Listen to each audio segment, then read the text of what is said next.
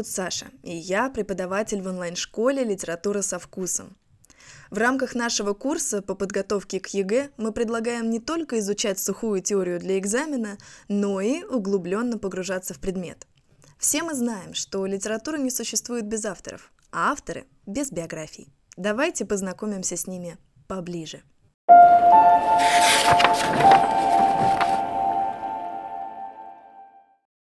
Анна Ахматова писала о себе, что она родилась в один год с Чарли Чаплиным, это вы чтобы состыковали у себя в голове, да, Крейцеровой сонаты Толстого и Филевой башней. Ахматова стала свидетелем смены эпох. Она пережила две мировые войны, чтобы вы понимали, революцию, она пережила блокаду Ленинграда, поэтому я и написала, что Горенко всех переживет. Свое первое стихотворение Ахматова написала в 11 лет, и с тех пор и до конца жизни она не переставала заниматься поэзией. Итак, Анна Ахматова родилась в 1889 году, 23 июля. Родилась она под Одессой в семье потомственного дворянина. Он был отставным инженером-механиком флота. Звали ее отца, соответственно, Андрей Горенко. Отец Ахматовой очень боялся, что ее поэтические увлечения, ее творчество опозорит их фамилию, поэтому в юном возрасте она взяла себе творческий псевдоним Ахматова. Как она про сама про это говорит, как она придумала этот псевдоним. Назвали меня Анной в честь бабушки Анны Егоровны Мотовиловой. Ее мать была чингисской, татарской княжной Ахматовой, чью фамилию не сообразив, что я собираюсь быть русским, поэтому я сделала своим литературным именем. То есть фамилия-то у нее Ахматова не русская. Но, тем не менее, все ее детство прошло в царском селе. Как она сама вспоминала, она научилась читать по азбуке Льва Толстого, а по-французски заговорила, когда слушала, как гувернантка занималась со старшими сестрами. И в 11 лет лет она написала свое первое стихотворение. В это же время она училась в Царскосельской женской гимназии. Как она сама говорила, она училась сначала плохо, потом гораздо лучше, но всегда неохотно. В 1905 году она была на домашнем обучении, ее семья жила в Евпатории. Дело в том, что тогда мать Анна Ахматова рассталась с мужем, с ее отцом, и уехала вот лечить обострившийся у детей туберкулез на южное побережье. После этого Ахматова переедет к родственникам в Киев, она там окончит тоже гимназию,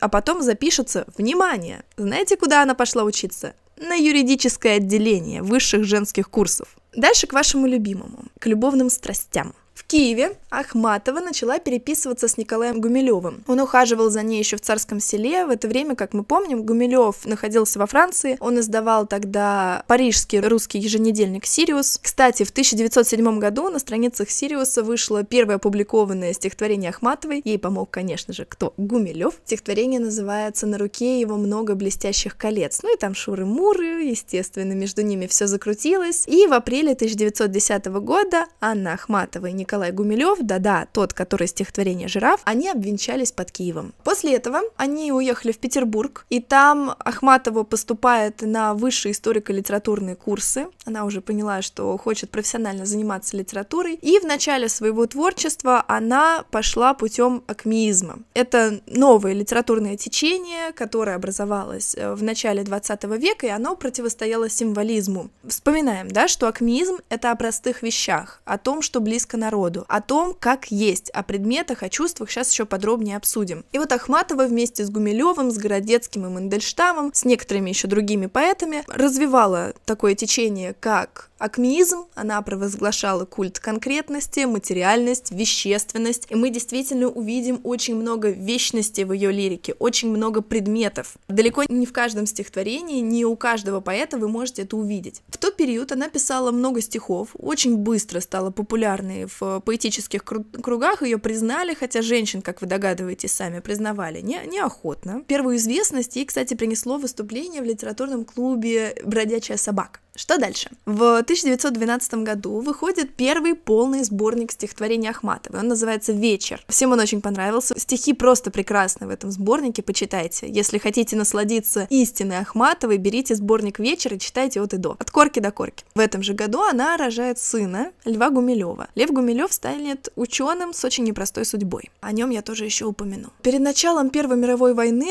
Ахматова публикует второй сборник, он называется «Четки». Это любовная лирика, ей казалось, что вот книга любовной лирики могла бы вроде как потонуть в мировых событиях того времени, но, несмотря на это, книга переиздавалась, сборник переиздавался 8 раз в течение следующих 10 лет. Это очень много, это очень большая популярность для любого поэта. Вот, и в 1914 году наш неуемный Николай Гумилев добровольцем уходит на фронт, у них были уже тогда проблемы в отношениях, Ахматова тогда много времени проводила в имении Гумилевых в Тверской губернии. Здесь же она пишет большую часть стихотворений, которые входят уже в следующий сборник, который опубликован будет в 1917 году. Сборник называется «Белая стая». И, о нет, о боже-боже, брак Ахматова и Гумилева распадается в августе 1918 года. Недолго после этого Ахматова выходит замуж за Шелейка, Владимира Шелейка. Он был востоковедом, тоже поэтом и специализировался по истории Древнего Египта.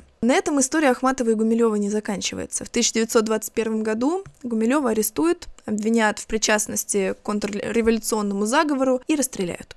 И Ахматова писала в дневнике. Блок, Гумилев, Хлебников умерли почти одновременно. Ремезов, Цветаева и Ходосевич уехали за границу, там же были Шаляпин, Михаил Чехов и половина балета. В общем, если будут силы, я всегда вам просто пропагандирую чтение дневников и писем писателей, потому что это не передать словами. Это как прикоснуться к чему-то нетленному. И в этот год серьезных очень потрясений, серьезных утрат. Она создает огромное количество стихов. У нее в апреле 21 года выходит сборник стихов «Подорожник». Потом еще одна книга, которая называется на латинском языке «Анна Домини» 1921 года, то есть в лето Господне 1921 года. Но и на этом тяжелые события в жизни Ахматовой не заканчиваются. Она разводится с Шелейко, и после этого впервые в жизни получает официально фамилию Ахматова по документам. До этого этого по документам она была то Гумилевой, то Шлейка, да, и после этого она становится официально Ахматовой, становится гражданской женой искусствоведа Николая Пунина, их брак не был зарегистрирован, они просто жили вместе. Наступают тяжелые времена, потому что с середины 20-х годов новые стихи Ахматовой перестают печатать, старые стихи перестают переиздавать, и, как писала Ахматова, такой судьбы не было еще ни у одного поколения. Потому что в 30-е годы будет арестован ее гражданский муж, дважды будет арестован ее сын Лев Гумилев. В 1938 году его приговорят к пяти годам ссылки исправительно-трудовых лагерей. И, в общем-то, об этом всем и написана автобиографическая поэма «Реквием». Но это в целом были годы жесточайшей цензуры, очень трудные годы вообще для всего русского народа, а особенно для интеллигенции. Спустя пару лет после этого ее, наконец, принимают в Союз советских писателей. Это значило, что, конечно, ее творчество будет проходить через цензуру, но в целом ей дали добро на публикацию, наконец-то. Тогда выходит шестой сборник Ахматовой из шести книг, он называется. Это избранные произведения. И наступает война, она пишет, что Отечественная война застала ее в Ленинграде. Ее сначала эвакуировали в Москву, потом в Ташкент. Она там выступала в госпиталях, она читала стихи раненым, она очень переживала вообще за судьбу своего народа и смогла вернуться в Петербург только в 1944 году. Знаете, что она говорила? Страшный призрак притворяющийся моим городом, так поразил меня, что я описала эту мою с ним встречу в прозе. Проза всегда казалась мне и тайной, и соблазном. Я с самого начала все знала про стихи. Я никогда ничего не знала о прозе. Далее, в 1946 году, случается на самом деле жуткая вещь. Было вынесено специальное постановление Оргбюро ЦК ВКПБ за предоставление литературной трибуны для безыдейных идеологически вредных произведений. Это постановление касалось двух советских писателей – Анны Ахматовой и Михаила Зощенко. Их обоих исключают из Союза писателей. Я вам сейчас просто зачитаю кусок этого постановления, чтобы вы понимали, о чем была речь, почему. Почему ее снова исключили из литературного вообще вот этого окружения. Ахматова является типичной представительницей чуждой нашему народу пустой безыдейной поэзии. Ее стихотворения, пропитанные духом пессимизма и упадничества, выражающие вкусы старой салонной поэзии, застывшей на позициях буржуазно-аристократического эстетства и декаденства, искусстве для искусства, не желающие идти в ногу со своим народом, наносят вред делу воспитания нашей молодежи и не могут быть терпимы в советской литературе. Но вы понимаете, да, там вообще-то расцвет соцреализма, и что такое соцреализм? Социалистический реализм — это вот Горький, например. А тут Ахматова, и действительно у нее, ну, декаденство так-то, вы уже знаете, что такое декаденство, а декаденство однозначно есть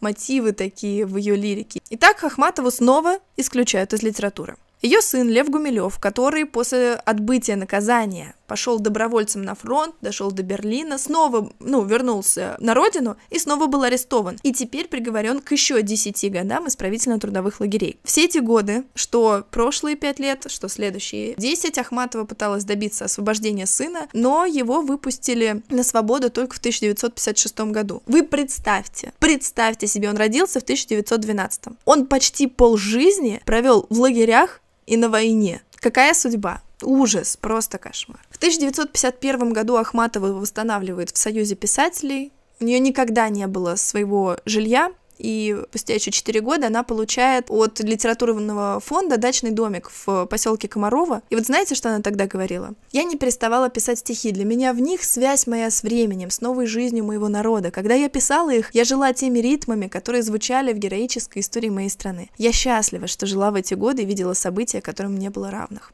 Но тем не менее, как вы знаете, у нее была очень тяжелая судьба. В 1962 году она завершает работу над поэмой «Без героя». Эту поэму она писала 22 года. И, как потом заметил поэт, тоже замечательный поэт Анатолий Найман, поэма «Без героя» написана Ахматовой поздней, об Ахматовой ранней. То есть она вспоминала и размышляла об эпохе, которую она застала. Это такая рефлексия по поводу всех исторических событий, которые произошли в начале века. Очень интересно. Если вы захотите копнуть в историю и в ощущение народа, вот вам туда, вам почитать поэму «Без героя». В 1960-е годы творчество Ахматовой наконец-то получает широкое признание, она даже стала номинантом на Нобелевскую премию, получила еще одну литературную премию в Италии, Оксфордский университет присвоил Ахматовой степень почетного доктора литературы, так на секундочку. В мае 1964 года в Музее Маяковского в Москве проходит вечер, который посвящен ее 75-летию, и наконец-то, в общем-то, ее официально признают в литературе. Конце жизни она Э, сильно болела. 5 марта 1966 года она э, переезжает в подмосковный кардиологический санаторий и 5 марта уходит из жизни. И был такой профессор-славист Никита Струвы. После этого он написал следующие строки, это некролог. Не только умолк неповторимый голос, до последних дней вносивший в мир тайную силу гармонии, с ним завершила свой круг неповторимая русская культура, просуществовавшая от первых песен Пушкина до последних песен Ахматовой. Если мы подведем итог, то вся жизнь Ахматовой может воплотиться в лице советской власти, которая, знаете, как себя вела? О, военное время? Что это там? Патриотическая поэзия? Тогда давайте «Мужество», это стихотворение ее очень известное. «Мужество» на первой странице «Правды». Да, это мне надо. А потом «Хоба», 46 год. Все, не надо, изгнание из поэзии до 1956 -го. Потом что-то как-то вот международные премии пошли, что-то как-то вот поэт, видимо, заслуживает, снова мне это надо. То есть постоянно ее бросало то из абсолютной цензуры и изолированности от литературного сообщества, то в самый центр и в самую вот сердечко советской власти. На самом деле судьба очень печальная, судьба очень сложная, и более того, она будет считаться одной из э, национальных поэтов. У нас три национальных поэта, они остались еще со времен Советского Союза, сейчас, наверное, эти имена можно было бы поставить немножко в другом порядке и поменять. С точки зрения советской власти, поздней советской власти, у нас было три национальных поэта. Ахматова, Блок и Твардовский. На этом все. Спасибо за то, что дослушали наш подкаст до конца. Если у вас появятся вопросы о литературе, обязательно пишите в наш телеграм-канал или в паблик ВКонтакте. Мы будем рады помочь. До скорых встреч! С любовью, Саша и команда «Литература со вкусом».